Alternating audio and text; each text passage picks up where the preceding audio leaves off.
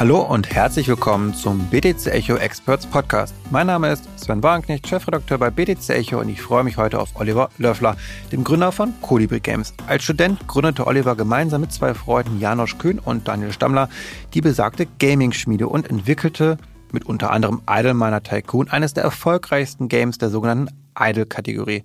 Im Jahr 2020 erfolgte dann der Exit an Ubisoft.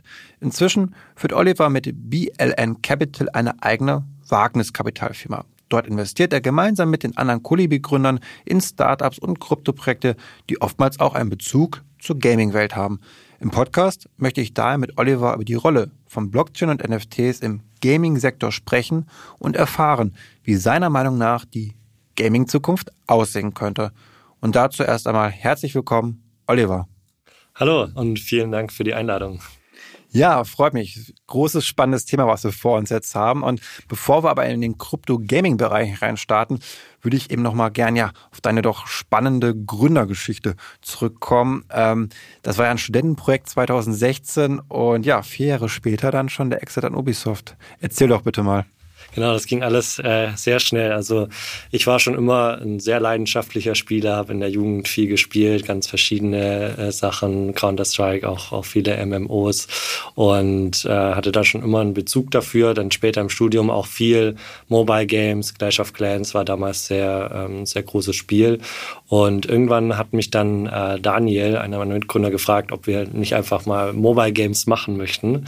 Und ich war eben schon sehr interessiert, fand es sehr interessant und dachte, wir, okay, lass das mal probieren. Äh, gleichzeitig haben wir auch ein bisschen geschaut, was dann auch diese Spiele eigentlich an Umsatz generieren. Und ich glaube, Clash of Clans hat zu der Zeit fast, fast eine Milliarde im Jahr umgesetzt. Also haben wir auch gesehen, hey, das ist eigentlich ein super großer Markt und wahrscheinlich wissen das viele gar nicht, dass man da auch so viel Geld äh, mit verdienen kann. Und dann kam das eben heraus, dass wir sozusagen unsere Leidenschaft eigentlich mit einem richtigen Business verbinden möchten und haben dann einfach in, in der Studenten-WG losgelegt. Ähm, Janosch Daniel, wir hatten noch zwei weitere Mitgründer damals mit drin, waren dann zu fünft und haben dann einfach losgelegt, programmiert, haben dann auch schnell noch ein bisschen Unterstützung geholt mit, ähm, mit äh, Interns und Werkstudenten und äh, waren dann schnell schon zehn Leute in, in dieser kleinen Studenten-WG, war super heiß, auch in Karlsruhe.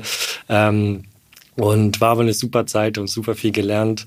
Ähm, konnten dann mit Idle Miner Tycoon, unserem ersten Spiel, das wir released haben, dann schon erste Erfolge ähm, feiern und aus diesem Erfolg eigentlich die ganze Firma aus, aufbauen. Also wir hatten jetzt nie Investoren drin, bis, bis zum Ende nicht und ähm, haben dann eben das erste Umsetzen von Idleminer Tycoon dann gleich die ersten Festangestellten eingestellt, sind in Karlsruhe auch mal in ein richtiges Büro gezogen und haben da dann bis, waren dann bis zu 30 Leute äh, dort und haben dann aber den Entschluss gefasst, nach Berlin zu gehen in 2018, weil wir dort eben äh, wollten immer schon sehr international aufgestellt sein. Wir wollten äh, ähm, eben schnell skalieren und natürlich da auch hier ein, ein größeres Netzwerk ähm, aufbauen.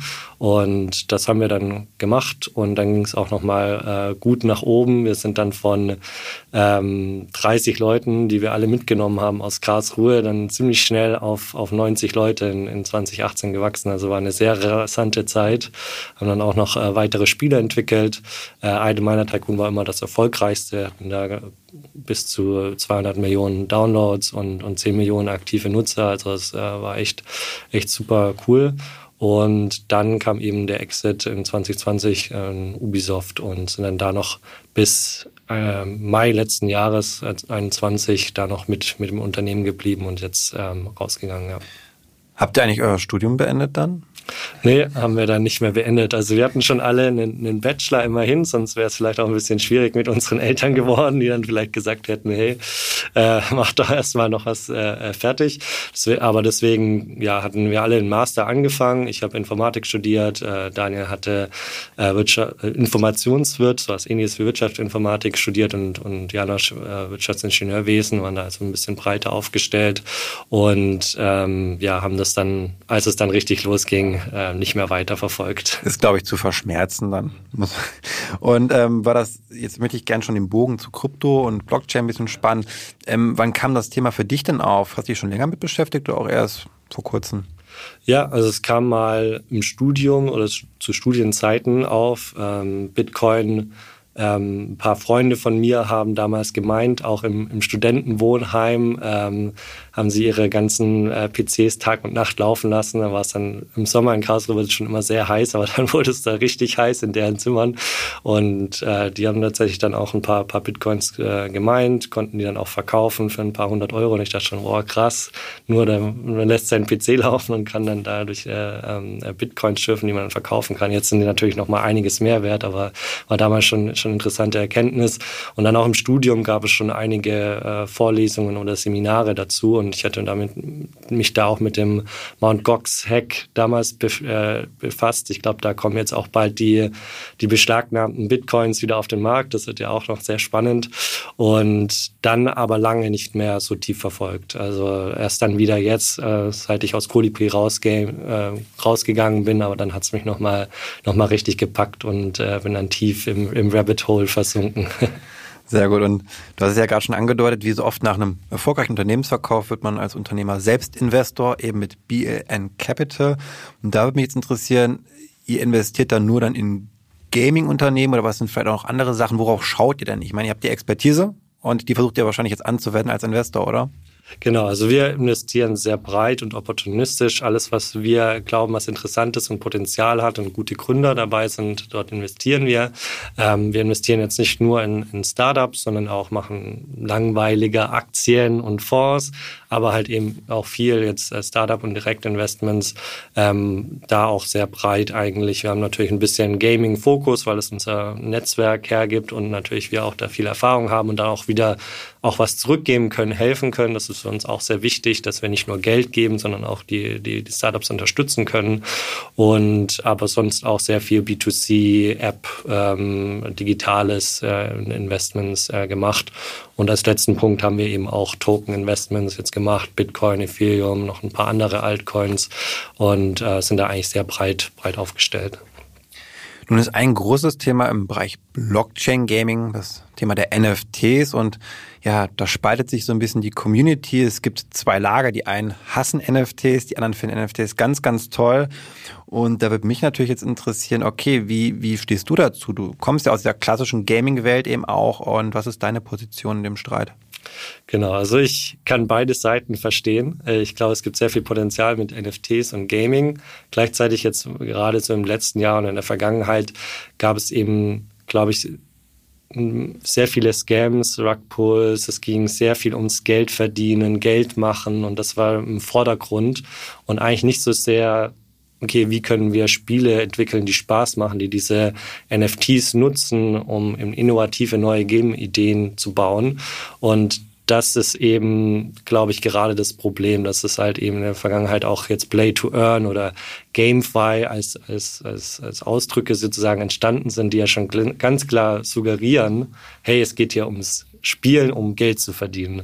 Und ich glaube, das ist eben ein sehr großes Problem und deswegen hat jetzt eigentlich das Web3 Gaming ähm, sehr schlechten Ruf in der Web2 äh, Gaming Community bekommen. Und ich glaube eben, dass es nicht so sein muss. Man kann eben auch diesen finanziellen Teil nach hinten stellen. Ich glaube, es ist trotzdem interessant, den noch dabei zu haben. Aber es sollte erstmal versucht werden, coole Spiele zu bauen, die Spaß machen, die die Leute anziehen, die sie auch halten und dann eben ähm, noch diesen finanziellen Teil vielleicht noch, noch mit reinbringen. Aber ich glaube, das ist dann eben the way to go für, mhm. für die Zukunft. Also siehst du nicht so stark die Gefahr, dass jetzt NFTs noch zu einer größeren Ungleichheit vielleicht auch führen, dass nur diejenigen, die eben auch das Geld haben, dann sozusagen ja gut dastehen im Spiel, weil das ist ja auch ein Kritikpunkt, den ich jetzt öfter gehört hatte. Oder siehst du einfach nur eine weiter Fortsetzung von dem, was eh schon passiert, nämlich dass man viel Geld für Skins und Ingame-Items ausgibt, nur dann eben eigentlich fast mehr Verbraucherrechte hat beziehungsweise digitalen Besitz haben kann? Ja, also ich, ich glaube, man muss eben schauen, dass man das richtig balanciert. Also im, im, im Map 2 Gaming ist es genauso. Wenn man sich in den Free-to-Play-Bereich anschaut, gibt es auch sehr viele Spieler, die sehr viel Geld ausgeben und natürlich auch gewisse ähm, ähm, Benefits oder, oder Möglichkeiten mehr haben als andere Spieler. Und das ist ja auch so ein bisschen gewollt. Natürlich, man muss Geld verdienen, man, wenn Spieler Geld ausgeben, möchten sie halt eben auch besser sein als vielleicht die anderen. Aber man muss eben die gute Balance finden, sodass auch Spieler, die jetzt kein Geld ausgeben oder weniger Geld ausgeben, genauso viel Spaß haben, wie jetzt eben ähm, Spieler, die Geld ausgeben. Und ich glaube, das ist jetzt kein Problem, das nur durch NFTs entsteht, sondern allgemein eben immer gut ausbalanciert werden muss. Und ich finde eigentlich NFTs geben dadurch eher noch Mehrwert für die Spieler, weil sie diese NFTs wirklich besitzen können. Bisher ist es ja so gewesen, dass in Spielen diese, äh, diese Ingame-Items eigentlich ja gefangen sind in dieser Spielewelt. Du gibst irgendwie Geld aus und dann kannst du nie wieder das Geld herausholen. Mit NFTs ist es jetzt eben möglich, dass du als einzelner Nutzer das wirklich besitzt und das dann auch wieder verkaufen kannst und das auch so ein bisschen gewollt ist.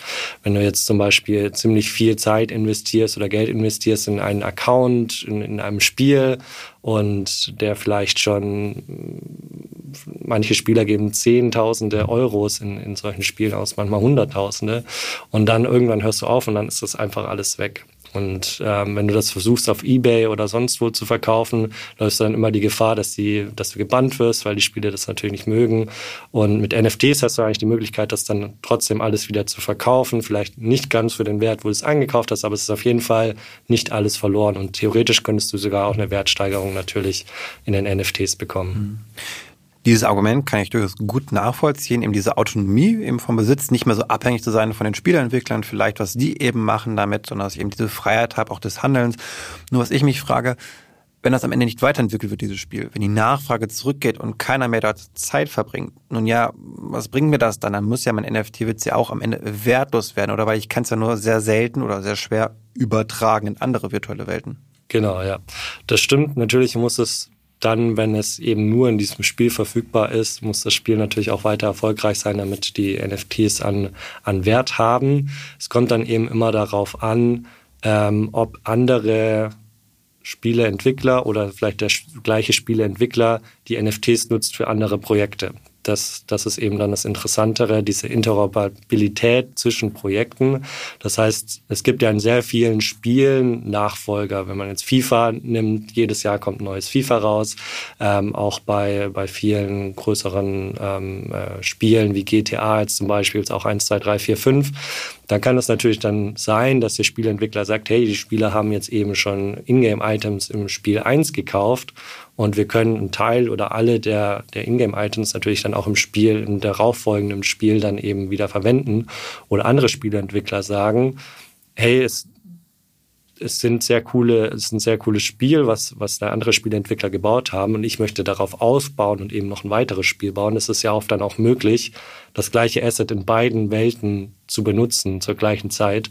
Und dadurch gibt es natürlich dann, dann Möglichkeiten, ähm, wie selbst wenn jetzt eines der Projekte nicht mehr so erfolgreich ist, dass NFT trotzdem noch an Wert hat. Mhm.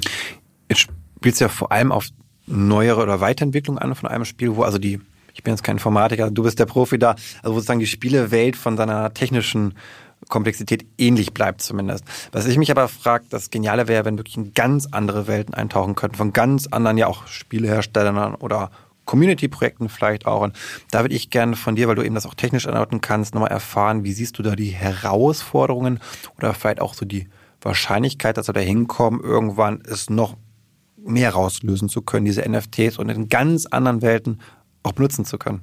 Ja, also das sehe ich eigentlich als, als sehr wahrscheinlich. Es gibt auch schon jetzt einige Metaverse-Projekte, wo man eben genau das machen kann und wo auch Projekte schon ähm, sozusagen das mit einbeziehen, dass man eben das jetzt nicht nur in ihrer Spielewelt nutzen kann, sondern auch in Metaverses wie Sandbox, Decentraland und Co. dort eben auch ausstellen können, dass die Spieler dann sagen können, hey, ich habe diese Ingame-Items oder diese Häuser oder Landplots und so weiter und so fort, das dann halt eben auch in, in, in Metaverses zu integrieren. Und dadurch haben natürlich die, die Spieleentwickler auch einen Vorteil, weil es dann eben sehr viel präsenter ist. Das ist sozusagen ja auch eine Art Marketing oder Promotion für ihr Spiel, weil wenn das dann in dieser Metaverse auch ist, sehen das vielleicht nochmal Spieler, die jetzt das Spiel noch nicht kannten und können dann eben schon sehen, hey, der hat hier die coolen Items, ich möchte das auch gerne haben, wie kriege ich das jetzt? Und das, glaube ich, wird, wird auf jeden Fall ähm, äh, viel mehr kommen, auch in der Zukunft Das war schon eine gute Überleitung von dir, weil ich wollte jetzt ein bisschen auf das Metaverse nämlich zu sprechen kommen. Was mein Eindruck manchmal war, ist, dass sehr simple Games eben auf einmal, wo dann NFTs drin vorkommen, sich als Metaverse labeln. Also ich habe es selbst bei X Infinity zum Beispiel mal gehört. Ähm, ehemals hieß, war Sandbox auch nur ein Game und jetzt ist ein Metaverse. Okay, andere Komplexität als bei X Infinity, das muss man natürlich schon sagen. Fair enough. Aber wie reagierst du da drauf oder wie siehst du das? Siehst du da nicht manchmal auch ein bisschen, dass der Begriff Metaverse verzerrt, ja, ich sagen, missbraucht wird manchmal auch? Ja, klar. Also das ist natürlich zu einer gewissen Weise ein Buzzword und natürlich versuchen das viele aufzugreifen und in ihre Pitches und in ihre Beschreibungen mit aufzunehmen, damit das eben noch an Mehrwert gewinnt. Ich glaube, Metaverse ist ein sehr, sehr, sehr breiter Begriff. Also es gibt wirklich sehr viele, viele Projekte, die die Metaverse beinhalten. Das sind zum einen Gaming-Projekte, das sind zum einen Projekte wie Sandbox und Decentraland, die eben mehr so auf, auf, auf digitale Welten gehen im Web3-Bereich, aber das gleiche gibt es auch noch im Web2-Bereich. Und dann gibt es natürlich noch diesen ganzen VR-Bereich, den auch viele, wo zum Beispiel Facebook dran arbeitet, äh, auch als, als Metaverses bezeichnen, wo man dann eben in einem in einem Office sitzt und da dann virtuell mit seinen äh, Coworkern zusammenarbeitet, ähm, wird auch als Metaverse bezeichnet. Deswegen gibt es eben gerade super viele Stellschrauben und vielleicht kommt das alles mal mehr zusammen in der Zukunft, aber es sind auf jeden Fall unterschiedliche Bereiche. Deswegen ist es sehr schwer abzugrenzen, was jetzt wirklich Metaverse ist und was nicht. Und ich finde, es ist jetzt kein Problem, aber man muss halt eben wirklich ein bisschen mehr dahinter schauen, wenn jetzt jemand sagt, das ist ein Metaverse, was ist es eigentlich genau? Ja, um vielleicht auch meine Kritik so ein bisschen zu entkräften von gerade, die ich da vorgetragen habe ist nicht das Gaming vielleicht sogar die Grundvoraussetzung eben für das Metaverse im Sinne von einer höheren sozialen Interaktion, dass eigentlich alles beginnt mit dem Spielen und wird dann immer, immer ja, weiterentwickelt, sozusagen, dass neue Welten entstehen können. Mhm. Ja, also Gaming ist halt, war schon immer oft ein Katalysator für neue Technologien. Ähm, wenn man sich jetzt anschaut, ähm, PC, ähm, Personal Computer damals, die einer der ersten Programme, die dann auch, weswegen sich viele Leute Spiele, äh, PCs gekauft haben, waren eben Spiele. Äh, es sind dann auch schnell die Konsolen entstanden, wo sich dann ganz speziell auf, auf Spiele äh, fokussiert haben. Dann kamen die Smartphones, die ersten Apps, die wirklich Millionen von Downloads hatten, waren auch Spiele. Und jetzt glaube ich eben auch, dass im Metaverse oder allgemein im Web3-Bereich eben auch Spiele wieder so ein Katalysator sein können, um, um, um viele Leute anzuziehen. Ich glaube, es ist nicht zwingend notwendig, dass alles aus Spielen entsteht im Metaverse-Bereich. Ich glaube, man kann auch andere Anwendungen eben ähm, damit starten, aber ich glaube, der Trend ist eben, dass viele von jetzt auch den Web 2 Metaverses, so wie Fortnite oder Roblox, ähm, eben mit dem, Gaming, mit dem Gaming starten und jetzt immer mehr zu sozialen Netzwerken eigentlich werden, wo sich Leute treffen, um mit ihren Freunden abzuhängen, ähm, mit ihnen zu chatten, äh, irgendwie neue Skins und so weiter begutachten. Es finden auch schon Konzerte statt und so weiter und so fort. Deswegen glaube ich, dass eben der größte Teil der Metaverse-Nutzer durchs Gaming ins Metaverse kommen. Und es ist ja ein ganz spannender Wettbewerb hier eben zwischen den Community-driven Projekten sozusagen, eben die sehr ja, Blockchain-basierten und aber auch den von den klassischen ja, Spielentwickler von großen Konzernen, also wie Meta zum Beispiel. Meta macht ja auch oder arbeitet am, am Metaverse und da würde mich jetzt interessieren, wie schätzt du hier die Chancen ein, eben auch von den eben ja, dezentralen Projekten gegenüber den Konzernprojekten hier erfolgreich zu sein? Ja, ich glaube, es braucht am Ende beides. Ich glaube, die, die Konzerne können eben sehr große in, in Investments machen in diesen Bereich. Also Meta ähm, hat sich ja komplett rebrandet, ähm, sagt jetzt, hey, wir ähm, wollen 10.000 Leute einstellen, um da eben äh, neue Technologien und Innovationen ähm, äh, reinzubringen. Das ist, glaube ich, sehr wichtig, diese Feuerpower zu haben von den Konzernen, die vielleicht dann eben ein bisschen auch forschend agieren und dann aber gleichzeitig die, die Communities und die kleinen Projekte haben, die irgendwie interessante Ideen haben, die schnell umsetzen, die schnell validieren, schnell daraus lernen können, ähm, was die Nutzer eigentlich wollen und was sie nicht wollen und dadurch natürlich dann eben coole Produkte, coole Spiele, die dann vielleicht dann auch wieder sehr groß werden können, äh, zu entwickeln. Und deswegen glaube ich, ist es wichtig, dass beide, die Corporates als auch die Communities, äh, in, in diesem Bereich Fuß fassen und, und, und da wachsen. Hm. Mich würde jetzt hier mal deine zeitliche Einschätzung ein bisschen interessieren. Es gibt ja immer so einen, so einen Hype oft so und dann flacht es wieder ab. So der Hype-Cycle äh, von Gartner ist ja ein sehr bekanntes Modell. Und dann ist mir die Frage, okay, wann wird es kommerziell relevant? Wann haben wir wirklich so eine nachhaltige Etablierung eben auch einer Technologie? Und da jetzt aus dem Metaverse bezogen, würde mich mal deine Einschätzung interessieren, so in den nächsten Jahren. Wie schnell geht es voran? Ja, ich glaube, es kommt ein bisschen darauf an, was man genau im Metaverse macht. Also man, man sieht ja jetzt sehr viele Fashion-Brands zum Beispiel, die ins Metaverse gehen.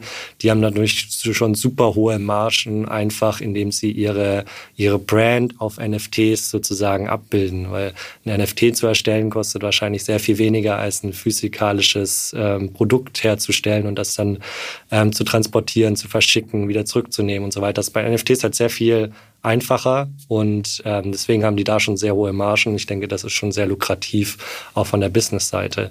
Ich glaube aber, ähm, gerade so im, im Gaming und in vielen anderen Bereichen dauert es noch eine Weile, weil eben der Mass Market noch nicht so richtig äh, da ist. Also viele X Infinity ist vielleicht ein bisschen Ausnahme gewesen letztes Jahr. Die hatten ja auch teilweise bis zu zwei, zwei Millionen aktive Nutzer, was schon äh, sehr groß ist. Aber wenn man das jetzt auch mal vergleicht. Da lachst du dann drüber, ne? wenn du einen alten Zahn kennst, denkst du aus, das süß. Genau, dann, ne? also wenn man das mal vergleicht hat mit dem, mit dem Web 2, dann gibt viele Spieler, die haben 30, 50, 100 Millionen aktive Nutzer. Und ähm, das ist eben noch ein sehr großer Unterschied. Und dadurch kommt natürlich dann eigentlich erst, ähm, oder wird es dann auch erst interessant für, für hohe Profitabilität in, in Spielen und Co. Und ich denke, es wird jetzt noch eine Weile dauern. Ich glaube, in den letzten Jahren hat es ähm, haben sehr viele aus der Kryptowelt Spiele gebaut ähm, und nicht so sehr Viele aus der Gaming-Welt äh, sind ins Web 3 gegangen. Das hat sich jetzt aber, glaube ich, gerade Ende letzten Jahres und diesen Jahres gewandelt. Ich kenne sehr viele Leute, die jetzt ähm, Gaming gemacht haben im Web 2-Bereich und auch sehr gepackt sind von dieser, von diesem Web 3 Gedanken und da jetzt äh, reingegangen sind. Es gab auch viele Investments ähm, in den Bereich, viele Fonds, die riesige ähm, Summen geraced haben und Jetzt wird es aber noch eine Weile dauern, bis eben es braucht eine Weile, bis man gute Spiele baut. Und ich denke, das wird auf jeden Fall jetzt noch ein bis anderthalb oder zwei Jahre sogar dauern, bis eben diese sehr guten Spiele kommen, die dann hoffentlich auch es schaffen, noch eine größere Anzahl an Usern aus dem Web 2-Bereich zu überzeugen. Hm. Wir haben jetzt schon über einige Aspekte gesprochen mit NFT und Metaverse-Bezug. Was mich jetzt nochmal interessieren würde, ist, welche ja weiter noch Blockchain-bezogenen oder Token-Ökonomie-bezogenen Anwendungsfälle siehst du denn im Gaming-Bereich generell? Wo kann das auch noch sinnvoll sein? Ja, also ich, was man sehr viel gesehen hat in der Vergangenheit, wenn man es auch X Infinity wieder als, als Beispiel nimmt, ist so dieses Dual-Prinzip zwischen, dass man zwei Tokens hat. Man hat einmal diesen Governance-Token, der eben eigentlich mehr so dafür gedacht ist, ähm, ähm, in das Projekt zu investieren, beziehungsweise da auch Governance zu haben. Und dann gibt es die Ingame-Token, äh, SLP zum Beispiel bei, bei Axie Infinity, die eben verwendet werden, um im Spiel eben Sachen zu kaufen. Es kann aber in vielen anderen und in vielen anderen Web 2 Spielen gibt es eben nicht nur diese eine Währung. Es gibt eben sehr viele Währungen, die auch irgendwie miteinander verknüpft sind. Wenn man jetzt mal das Wirtschaftssimulation oder Tycoon-Genre sich anschaut, da gibt es eben viele Ressourcen, die man zum Beispiel ähm, äh, damit startet und die man dann eben äh, umwandeln kann in andere Ressourcen, das aufbauen kann. Ähm, jetzt mal Kohle nimmt zum Beispiel als eine Ressource und dann vielleicht noch Eisenerz als andere Ressource, dann kann man die irgendwie verbinden und dann eben als äh, richtiges Eisen oder Stahl herstellen und dann wieder weiter aufbauen. Das heißt, diese einzelnen Ressourcen könnte man theoretisch auch in, ähm, in, in Tokens abbilden und dann eben nicht nur dieses Dualitätsprinzip zwischen diesen Governance-Token haben und diesem einen Ingame-Token haben, sondern eigentlich mehr so eine so eine Meta-Economy bauen zwischen diesen Tokens ähm, und, und da dann eben die Preise individuell ähm, abhängig machen und nicht mehr wie jetzt so aus der Web 2-Welt bekannt ist durch durch Planwirtschaft, wo der, wo der Spieleentwickler eben sagt, hey, Erz zu, ähm, zu Kohle ist jetzt eins zu zwei oder sowas, sondern es kann dann eben wirklich nach ähm, Marktumfeld und Supply and Demand sozusagen geregelt werden, wie diese Beziehungen zwischen diesen Ingame-Währungen eigentlich ähm, äh, sein sollten. Und das finde ich ein sehr interessanter Punkt ähm, für die Zukunft. Das finde ich absolut faszinierend, diesen Punkt. Ich finde ihn genial irgendwie, wie man auf einmal so eben ökonomische Prinzipien irgendwie, in dem Fall des freien Marktes, Angebot und Nachfrage, wirklich ja anwenden kann und vorher war es eben nicht so, wie du, vorher war es Planwirtschaft, da hat der Spielentwickler festgelegt und die Preise festgelegt und so entstehen auf einmal dann ja wirkliche Marktwirtschaften einfach und äh, ich glaube, das ist noch ein Riesenpotenzial und ich habe ganz lustig, ich meine, dann könnte es ja auch Lieferengpässe vielleicht geben, dann gibt es Knappheit wirklich, dann kann ich halt kein Haus im Metaverse bauen, weil für das Haus brauche ich vielleicht Holz, ich brauche vielleicht Beton und wenn halt dieses Beton halt wirklich gerade knapp ist, weil eine hohe Nachfrage vielleicht auch dazu da war und nicht genug eben ja, was produziert wird, wie auch der Mechanismus immer sein mag, dann gibt es halt wie in der echten Welt halt vielleicht auch eben Angebotsknappheit dann und kann keine Häuser bauen. Das ist irgendwie natürlich auch irgendwie bekloppt vielleicht. Man denkt, ey, wir haben schon genug Probleme mit Angebotsknappheit. Warum jetzt ausgerechnet noch in der digitalen Welt, wo es ja eigentlich nicht sein muss, auf einmal diese Knappheit haben von Ressourcen gegebenenfalls. Aber ähm, super spannender Gedanke auf jeden Fall, den man da mal weiter ausführen kann. Genau, also man möchte ja eigentlich so ein bisschen die Metaverse, oder so ein bisschen die reale Welt abbilden. Und in der realen Welt ist das eben auch so. Und Gleichzeitig kann man das, glaube ich, also dieses Economy Simulation Genre in Web 2 ist ein riesiger Bereich. Viele Leute machen das, weil sie Spaß daran haben, diese, diese Sachen zu optimieren und, und, und, und Sachen herzustellen und größer zu werden. Und deswegen bringt das dann auch noch den Spaß mit rein. Gleichzeitig, was man auch noch erwähnen kann, gibt es eben schon einen sehr großen Finanzbereich in Web3, also das ganze DeFi-Thema, das in den letzten Jahren ja dominant war. Ähm, das kann man natürlich genauso nutzen für diese, ähm, für diese Wirtschaftssimulation. Also es gibt dann, man kann dann eben auch hier wie im klassischen Commodity Trading eben auch irgendwelche Futures ähm, mit reinbringen oder Preisstabilitäten, dass der eine sagt, hey, ich kaufe jetzt für die nächsten Monate für den Preis äh, deine Tokens ab oder sowas. Also da kann man sehr kreativ Also sehr Rohstoffhändler im Metaverse dann genau. werden. Ne? Jetzt ja. nicht mehr klassisch jetzt hier bei, bei JP Morgan oder Deutsche Bank, sondern ich gehe im Metaverse bei einer virtuellen Investment Investmentbank bin ich dann vielleicht. Das ist genial. Genau. Da ja, bringst ganz viele Ideen, äh, bringst du gerade hier rein für, für gute Artikel und, und, und Stories, die man schreiben kann. Ja. Cool. Und nochmal so ein bisschen auch als Ausblick, welche Trends siehst du denn auch im Blockchain-Gaming-Sektor? Du hast vielleicht schon ein bisschen drüber gesprochen, aber so mit Blick mal auf die nächsten 12, 24 Monate, was sind da so die Themen in diesem Sektor, die dich jetzt besonders betreffen? Ja, ich glaube, man muss noch einige äh, Probleme lösen, jetzt gerade im Gaming-Bereich. Das sind zum einen ich glaube, man muss es schaffen, die Leute länger in den Spielen zu halten. Das muss, äh, muss denen Spaß machen. Ich glaube, der finanzielle Anreiz allein reicht nicht aus, ähm, hat man auch gesehen in der Vergangenheit und da spielt natürlich dann auch die ganze Tokenomic-Ebene eben, äh, ist dann sehr wichtig, dass man eben äh, irgendwie herausfindet, wie können wir jetzt auch nachhaltige ähm, Tokenomics bauen, die eben auch für Jahre lang existieren können und, und nicht einfach abschmieren oder, oder nicht mehr richtig funktionieren. Ich glaube, da muss man noch sehr viel experimentieren, sehr viel herausfinden und ähm, das das ist, glaube ich, etwas, was jetzt in den nächsten Monaten, Jahren ähm, äh, gemacht wird und sehr viel ausprobiert wird. Und eben, ich glaube, was noch mehr kommen wird, wird eben noch mehr Interoperabilität zwischen den Projekten geben. Dass es eben ähm, ähm, Projekte gibt, die Assets von anderen Projekten aufnehmen ähm, und dann auch manchmal so ein bisschen Win-Win-Situations generieren, wo eben das eine Projekt profitiert, weil eben ihr Asset noch in anderen Welten ähm, sozusagen verwendet wird und natürlich die, die Leute, die es aufnehmen, ähm, dieses Asset natürlich irgendwie schon User direkt onboarden können, weil diese User ja schon existieren, dieses Asset haben. Und dadurch, glaube ich, gibt es sehr viele Vorteile, was jetzt, glaube ich, in der Zukunft auch noch herausgefunden werden muss, wie genau funktioniert das, wie genau können wir das auch in, in den Spielen etablieren. Aber das sehe ich auch als Trend, der wahrscheinlich sich noch fortsetzen wird.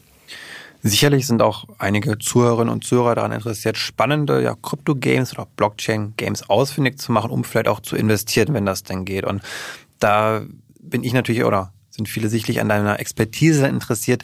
Nach welchen Kriterien wählst du denn so Krypto-Gaming-Projekte aus? Worauf muss man achten, wenn man da vielleicht auch investieren möchte? Ja, also für mich ist es hauptsächlich relevant das Team. Das ist zwar auch im, im Web 2-Bereich oft der Fall, aber ich finde im Web 3 ist es noch sehr viel relevanter, weil wir brauchen einfach ein äh, Team, das sehr schnell reagieren kann, das sehr agil ist, das ähm, sich nicht so schnell unterkriegen lassen äh, lässt. Und das sind eben sehr wichtige Faktoren in diesem schnelllebigen Markt, in dem wir sind. Es verändern sich so schnell so viele Sachen. Es gibt äh, diese Hype-Cycles, es gibt den Bear-Market.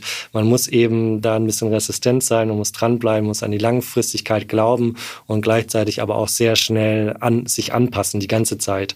Und da ist es oft nicht so wichtig, was jetzt gerade die spezielle Idee ist oder Vision gerade, weil die sich wahrscheinlich in den nächsten sechs Monaten schon wieder komplett ändert, weil das eben, weil man sich eben ständig anpassen muss. Und das ist einer der, der wichtigsten Punkte. Und spe speziell im Gaming ähm, würde ich oder setze ich eigentlich sehr stark auf die auf die Teams, die eben beides miteinander verbinden. Jetzt diese Gaming-Expertise aus, aus dem Web 2-Bereich mit den wirklichen Vorteilen von Web 3 und jetzt nicht einfach nur sagen, hey, wir benutzen, wir nehmen jetzt Web 2 und machen ein paar NFTs obendrauf und dann ist das sozusagen was Neues, sondern eigentlich wirklich versuchen, diese neuen Möglichkeiten, die wir in der Blockchain haben, äh, eben wirklich zu nutzen und mit diesen Game äh, Themen zu verbinden. Und das ist so das, wo, wo ich am meisten in den Gaming Investments äh, schaue im Web 3-Bereich. Gut, ja, dann sind wir am Ende angekommen. Vielen lieben Dank für deine vielen Insights zum ja, Blockchain Gaming. Da kam, konnte man einiges von mitnehmen, denke ich. Und ähm, euch viel Erfolg beim Investieren mit BLN Capital. Und wenn ihr da draußen Feedback zu unserem Podcast habt, dann schreibt uns auch gerne an podcast.btc-echo.de. Ich wünsche euch jedenfalls alles Gute und sage bis zum nächsten Mal.